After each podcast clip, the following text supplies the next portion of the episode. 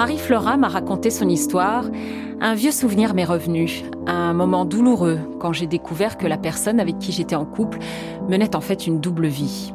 Au moment où je l'ai appris, j'ai eu l'impression de recevoir un coup de poignard dans le cœur et d'avoir une chape de plomb sur tout le corps, comme si je n'étais plus rien, alors que je lui avais donné toute ma confiance. Cette confiance qui aveugle, Marie-Flora l'a connue elle aussi. Mais pour elle, en plus de la tromperie, il y a eu d'autres trahisons. D'abord quand l'homme qu'elle aimait a pris sans elle des décisions pour leur fils, et puis après son divorce, quand elle a découvert qu'elle avait été contaminée par le VIH. Pour Marie-Flora, c'est une question de survie. Elle doit se faire soigner en France. Commence alors sa descente aux enfers et elle qui n'avait jamais manqué de rien au Burkina Faso se retrouve à la rue à Paris. Sa santé se dégrade comme si ce corps qu'elle ne regarde plus ne répond plus. Et puis un jour, elle rencontre d'autres femmes qui savent ce qu'elle traverse parce qu'elles sont aussi passées par là. Ce sont elles qui vont lui montrer comment le simple fait de laisser d'autres personnes toucher son corps, ses mains, son visage, peut lui permettre de retrouver cette confiance qui lui a tant manqué. Je m'appelle Aïda Touiri et vous écoutez Se Retrouver, une série de podcasts proposés par la Fondation L'Oréal et dans laquelle des femmes éprouvées par la vie se racontent dans leur rapport au corps et expliquent comment elles en sont parvenues à changer leur regard sur elles-mêmes.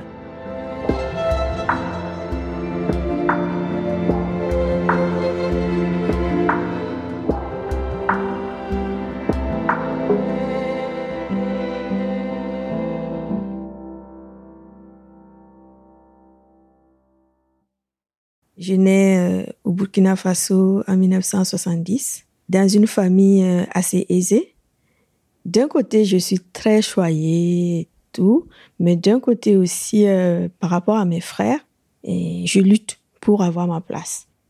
Je m'affirme parce que malgré que j'étais petite, menue, j'ai du caractère. Et je continuais mon, à grandir à l'adolescence, euh, jusqu'à ce que j'ai mon bac, moi, je, me coiffe, mais pas plus. Je maquille pas. Je suis pas bien dans ma peau parce que je me trouve trop maigre. J'évite de porter des manches courtes. Je porte que des manches longues. Je me cache avec des vêtements larges jusqu'à ce que euh, je commence à, à prendre un peu de poids.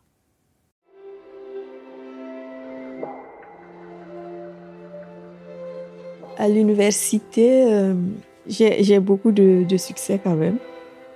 Mais tout ça, ça ne m'a pas. Je suis toujours concentrée sur mes études. Jusqu'à ce que, un jour, chez des cousines, je rencontre euh, un, jeune homme. Il est militaire, donc euh, déjà avec une situation. il me plaît bien, il me fait rire et voilà, il est gentil, il est tout ce qu'on veut, voilà, tout ce qu'il y a. Et les choses euh, se précipitent à un moment donné. J'ai 23 ans, donc là, euh, les parents, la famille euh, en Afrique, on ne peut pas se fréquenter comme ça. Donc là, nous décidons d'aller au village pour le présenter. Et la surprise, mes oncles, les grands-parents là-bas me disent euh, ça peut pas être une simple présentation, c'est les fiançailles en même temps. Moi, je ne veux pas. Euh, je, trouve que c'est rapide, mais là, mes oncles me disent que si je refuse, je je, je reviens plus là-bas pour présenter qui que ce soit. Mon futur mari aussi ne trouvait pas d'inconvénient, donc euh, euh, les fiançailles ont été faites très rapidement, sans personne. Mais bon, je me suis dit, euh, ma vie vraiment ne m'appartient pas. Donc on repart et puis euh, la vie continue son cours. Je tombe enceinte quelques temps après. Et la naissance de cet enfant était vraiment une grande joie pour moi. moi, je le vois comme le plus beau des bébés. Et mon, fils a un très beau prénom qui signifie la force de Dieu.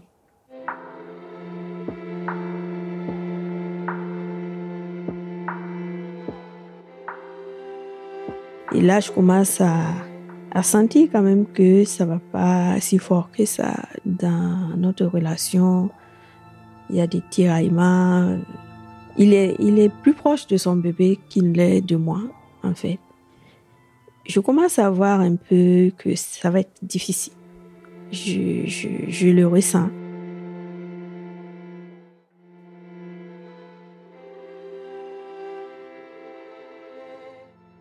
Un an après le mariage, déjà, c'était très difficile. Et tout le temps, on se prend la tête. Pour un oui, pour un non, ça part euh, dans tous les sens. Et c'est là que je décide de m'éloigner un peu.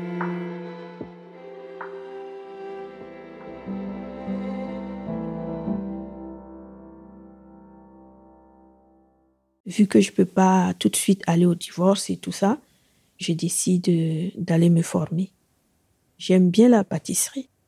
Donc j'ai 32 ans, j'arrive en France et là je fais une formation dans une des meilleures écoles de la place. En un an, j'ai mon bébé en, pâtisserie, euh, chocolaterie, confiseur, glacier. Je fais des stages, je travaille un peu et moi, mon objectif, c'est de retourner euh, chez moi et ouvrir mon, mon petit salon de thé, ma pâtisserie. Je rentre parce que mon fils me manque. Je suis restée trois ans loin de lui, quand même.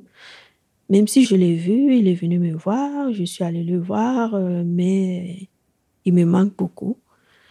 Et mon mari, euh, il me dit qu'il a compris, les choses vont changer. Et je viens de perdre mon père. Ma mère aussi a besoin de moi. Donc là, je décide de plier les bagages et de repartir au Burkina, en Afrique. Donc je repars en essayant déjà même de m'installer, de trouver les moyens pour faire ma pâtisserie et tout.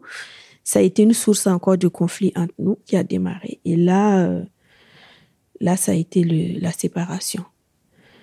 Donc ma nouvelle vie commence à 37 ans.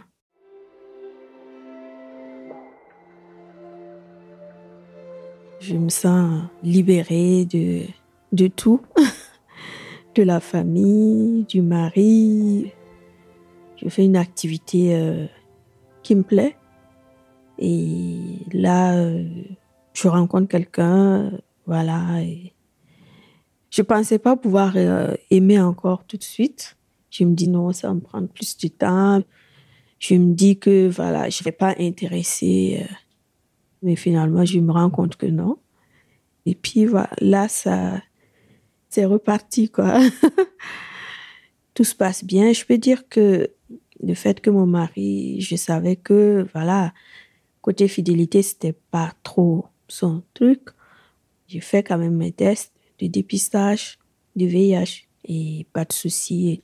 Et après le divorce aussi, la séparation, je l'ai fait pour être sûr que voilà, et il n'y avait pas de problème à ce niveau. Et là, euh, je rencontre quelqu'un et avant même euh, d'aller plus loin, euh, moi, j'ai fait mon test, je montre à la personne.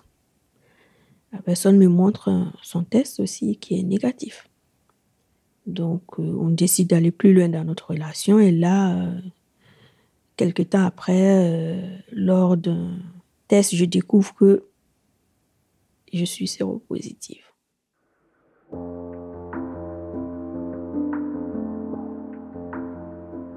Là, ça a vraiment été euh, une bombe en fait dans ma vie parce que c'est puis le moment où je commençais à bien me sentir. Je comprends pas. Euh, Jusqu'aujourd'hui, ce que je sais, c'est que voilà, la personne est allée voir ailleurs entre les deux tests en fait. Il savait. Donc après, il a essayé de revenir en disant voilà, moi j'ai fait mon test et chez moi il n'y a pas de problème, sans me montrer il m'a pas montré ses résultats. Après ça, euh, on est plus proche comme avant, plus beaucoup d'intimité déjà. Et puis, euh, je pense que moi aussi, il y a un blocage dans ma tête aussi. Voilà, il y a eu beaucoup de changements dans notre relation, donc on s'est arrêté. Bon, je me renseigne chez moi en Afrique et j'ai pas beaucoup de possibilités pour avoir des soins je vais voir un médecin qui me dit euh, pour l'instant, euh, les traitements qu'il y a sont pas disponibles pour moi parce que c'est au tout début de la maladie. Il faut attendre. Il faut que les CD4 soient en dessous d'un certain niveau. Les CD4, euh, ça mesure en fait la quantité de nos défenses immunitaires. Et la charge virale aussi, c'est pas possible de l'avoir à l'époque, là-bas, euh, l'examen ne se fait pas à ce moment-là. Donc, euh, je me suis dit, si ça, ça prend, on va dire, voilà, elle a voulu sa liberté, elle a divorcé, c'est voilà, c'est les conséquences, en fait. Hors de question pour moi déjà. Et par rapport à ma famille, je me suis dit qu'il faut les protéger aussi. Donc là, euh, je veux pas que mon, mon état de santé se dégrade. Et c'est ça, j'étais omnibulée par ça. Je, je me, j'ai commencé à me renseigner. Euh, je sais qu'en France, on est pris en charge tout de suite. Même si on vient d'être contaminé tout de suite, on n'attend pas.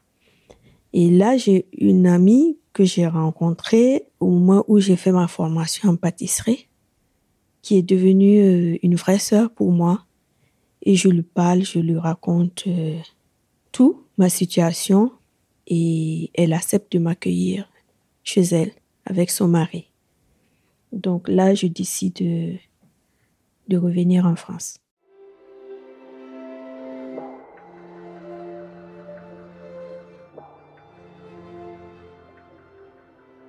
J'arrive, euh, c'est très difficile parce qu'on repart des 0 à 44 ans.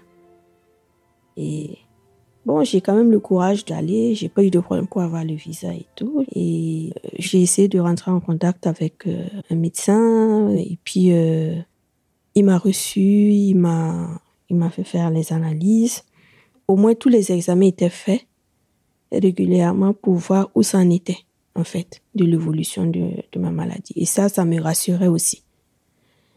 J'avais dit à mon ami, à son mari, que je restais juste pour quelques jours Finalement, mon séjour a duré cinq mois. Et je sentais que ça commençait à peser beaucoup sur eux, sur moi, parce que je travaillais pas. Et puis, euh, voilà. Euh, J'étais une charge pour eux et tout. Et vraiment, pour mon bien, ils m'ont dit euh, il fallait que j'essaie de voir pour trouver une solution.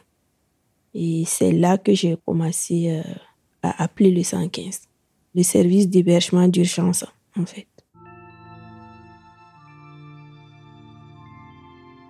Alors, au bout de quelques jours d'appel, euh, euh, moi je désespérais. Euh, le 115 me répond.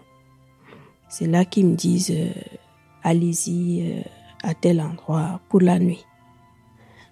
Alors, quand j'arrive dans le centre d'hébergement où le 115 m'avait orienté, à l'accueil, je donne mon nom, ok. Il me tend un kit qui comprend du savon, pas dentifrice, brosse à dents, euh, des housses en plastique. Et là, je prends conscience que je suis vraiment à la rue en fait. Je me lève le matin, pas dormi, euh, il, faut partir en fait. À 9 heures, il faut ramasser tout. Il donne quand même un petit déjeuner, mais il faut plier ses bagages et repartir en ville, rester soit, je sais pas, quelque part et appeler encore. Il m'envoie à Vitry dans un hôtel cette fois-ci. Je me retrouve dans une chambre à deux. Je suis arrivée la première et même pas euh, une heure après, je me retrouve avec une jeune fille qui a complètement perdu la tête, qui hurle, qui crie, qui a vraiment des problèmes. Et là, je sens que ça va pas le faire. Donc, je vais voir l'accueil. Je leur dis, euh, je préfère vraiment rester à la rue que de rester là. On va quelqu'un va m'étrangler dans la nuit, quoi. Je peux pas. Peut-être dehors, je trouverai une solution, mais là, je peux pas. Donc là, ils m'ont changé de chambre. Après euh, cette journée-là, on m'a logé encore dans un autre hôtel pendant un mois. C'est un hôtel aussi où il y avait des souris, des punaises qui m'ont piqué. J'avais des taches partout sur les bras, force de me gratter les piqûres de punaises, là. Et je me suis coupé les cheveux parce que j'avais peur aussi de me de prendre des poux et j'ai perdu beaucoup de poids parce que à l'hôtel euh, on fait pas à manger il n'y a pas, il faut se débrouiller. C'était compliqué. C'était là, franchement, ça a commencé à ne pas aller parce que à l'époque, la nuit, je dors pas. J'ai aucun revenu à part de temps en temps ma mère qui me qui m'envoyait des sous, elle me dépannait euh, sans savoir vraiment. Voilà, je n'osais pas tout lui dire aussi. Et j'ai pas de logement parce que c'était vraiment provisoire et j'avais pas de traitement. Quand on vit avec le VIH, eh, la représentation physique compte beaucoup. Le regard des autres compte. Donc, moi, mon objectif aussi, c'était que quelqu'un qui me voit ne soupçonne pas du tout que j'ai quelque chose. Je veux pas, je veux pas ça. Quand j'ai vu mon médecin qui m'a orienté, il a vu que mes défenses immunitaires ont chuté.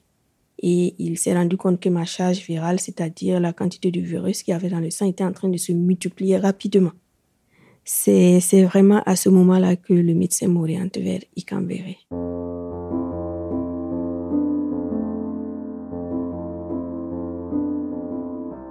Ça signifie la maison accueillante. Icambéré, c'est une association euh, qui accompagne les femmes qui vivent avec le VIH. Et quand j'arrive à Icambéré, il y a une jeune dame là, burkinabé comme moi, qui m'a accueillie avec le sourire, vraiment.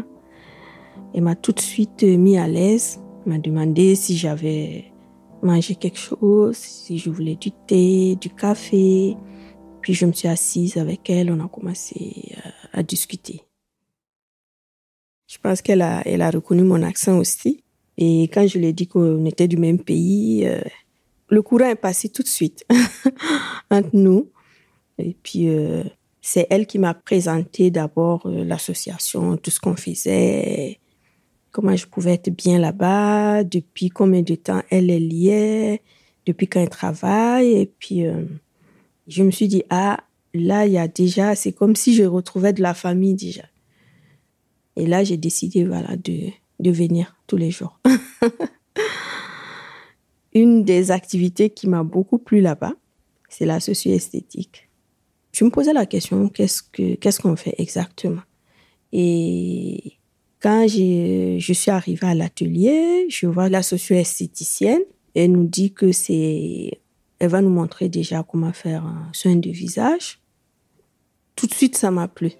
Et puis, euh, ce qui me frappe vraiment, qui me touche, c'est quand elle est, elle vient vers chacune d'entre nous et par des gestes vraiment doux et simples, elle-même, elle effectue le gommage sur notre peau.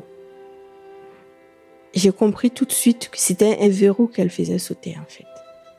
Elle m'a proposé un massage et puis euh, là aussi, euh, j'ai vraiment senti un bien-être fou.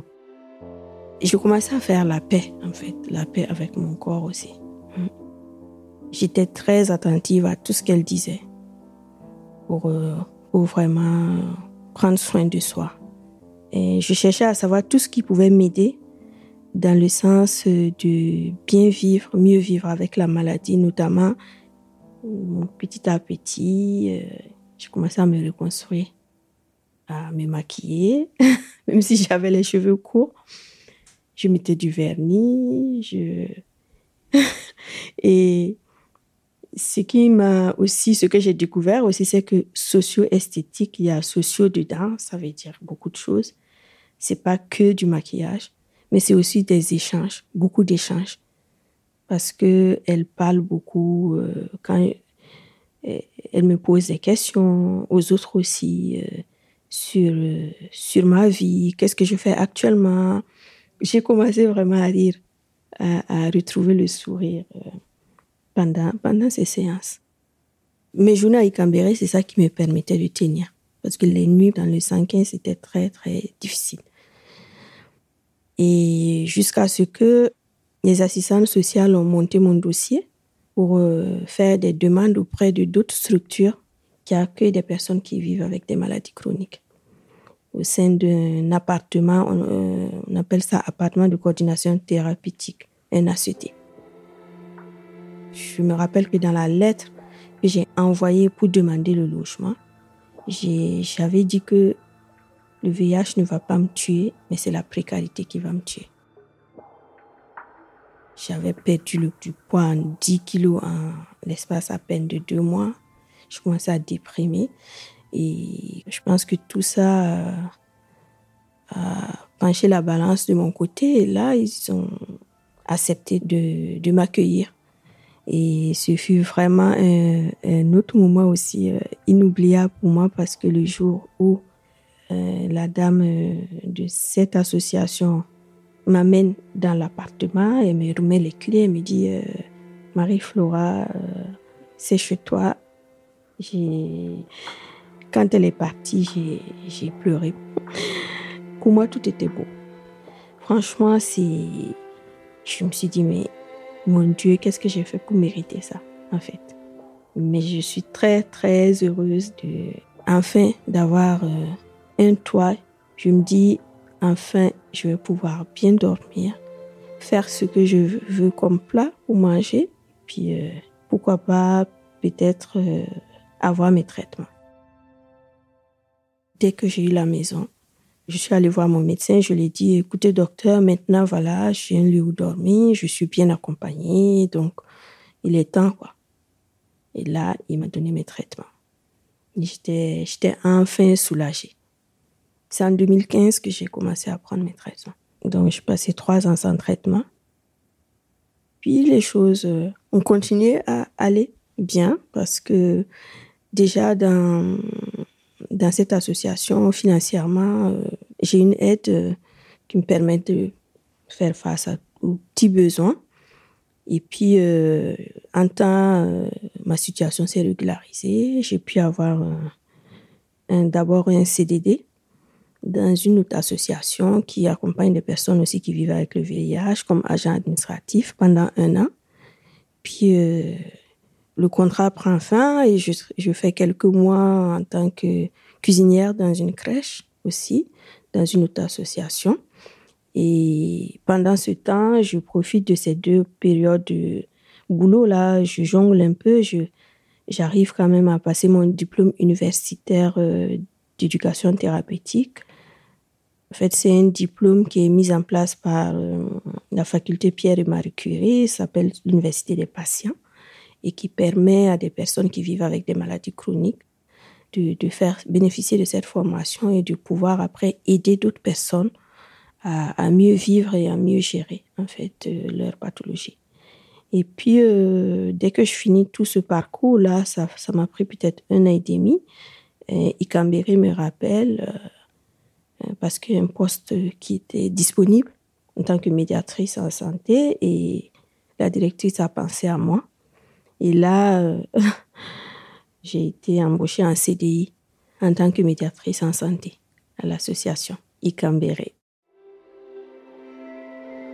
Avec le recul, je regarde tout ce parcours, je me dis comment j'ai fait. Et ça rejoint un peu ma mère qui est venue en 2017 pour me voir parce qu'elle s'inquiète, elle, se dit euh, est-ce que c'est le cancer que j'ai, qu'est-ce qui se passe, qu'est-ce que sa fille a, elle est partie comme ça, elle comprend pas. Et c'est là que j'ai le courage de, lui parler. J'ai dit, euh, par rapport au fait que je t'ai quitté, tout le monde, j'ai tout laissé en plan pour venir, c'est parce que j'ai découvert que je suis séropositive. Là, il me dit, ah bon, fallait me dire pourquoi tu m'as pas dit. Et il me dit, là, ce qui me fait le plus mal, Marie-Flora, c'est que tu as eu besoin de moi peut-être plusieurs fois et je n'étais pas là. Je pensais qu'elle allait s'effondrer et tout, mais non. Elle m'a donné encore plus de force.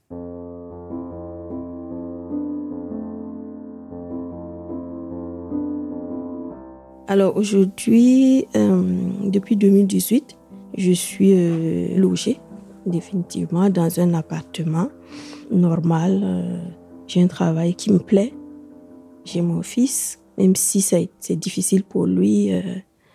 Euh, j'ai fait venir mon fils auprès de moi dès que j'ai eu mon appartement. Donc, euh, ça va, tout va bien. Il essaie de se reconstruire aussi. Euh, sentimentalement, j'ai mis ça en, en veilleuse jusqu'à présent. Parce que ma priorité aussi, c'est mon fils. Les choses se passent tout doucement. Et même dans ma peau, je me sens, je me sens beaucoup mieux qu'à mes 20 ans je me sens vraiment femme, je me sens, je me sens bien, je suis plus complexée. Euh, j'ai appris à mieux m'habiller à travers justement la socio-esthétique, dans les choix de couleurs, des vêtements, tout ça. J'ai fait tout ça. Je ne sais pas d'où, m'est venue cette force, mais il y a la foi aussi, mais il y a aussi tout ce qui est autour. Et je pense que je suis devenue moins égoïste, plus bienveillante. Peut-être c'est ce que j'espère en tout cas. voilà, c'est devenu ça ma vie aussi.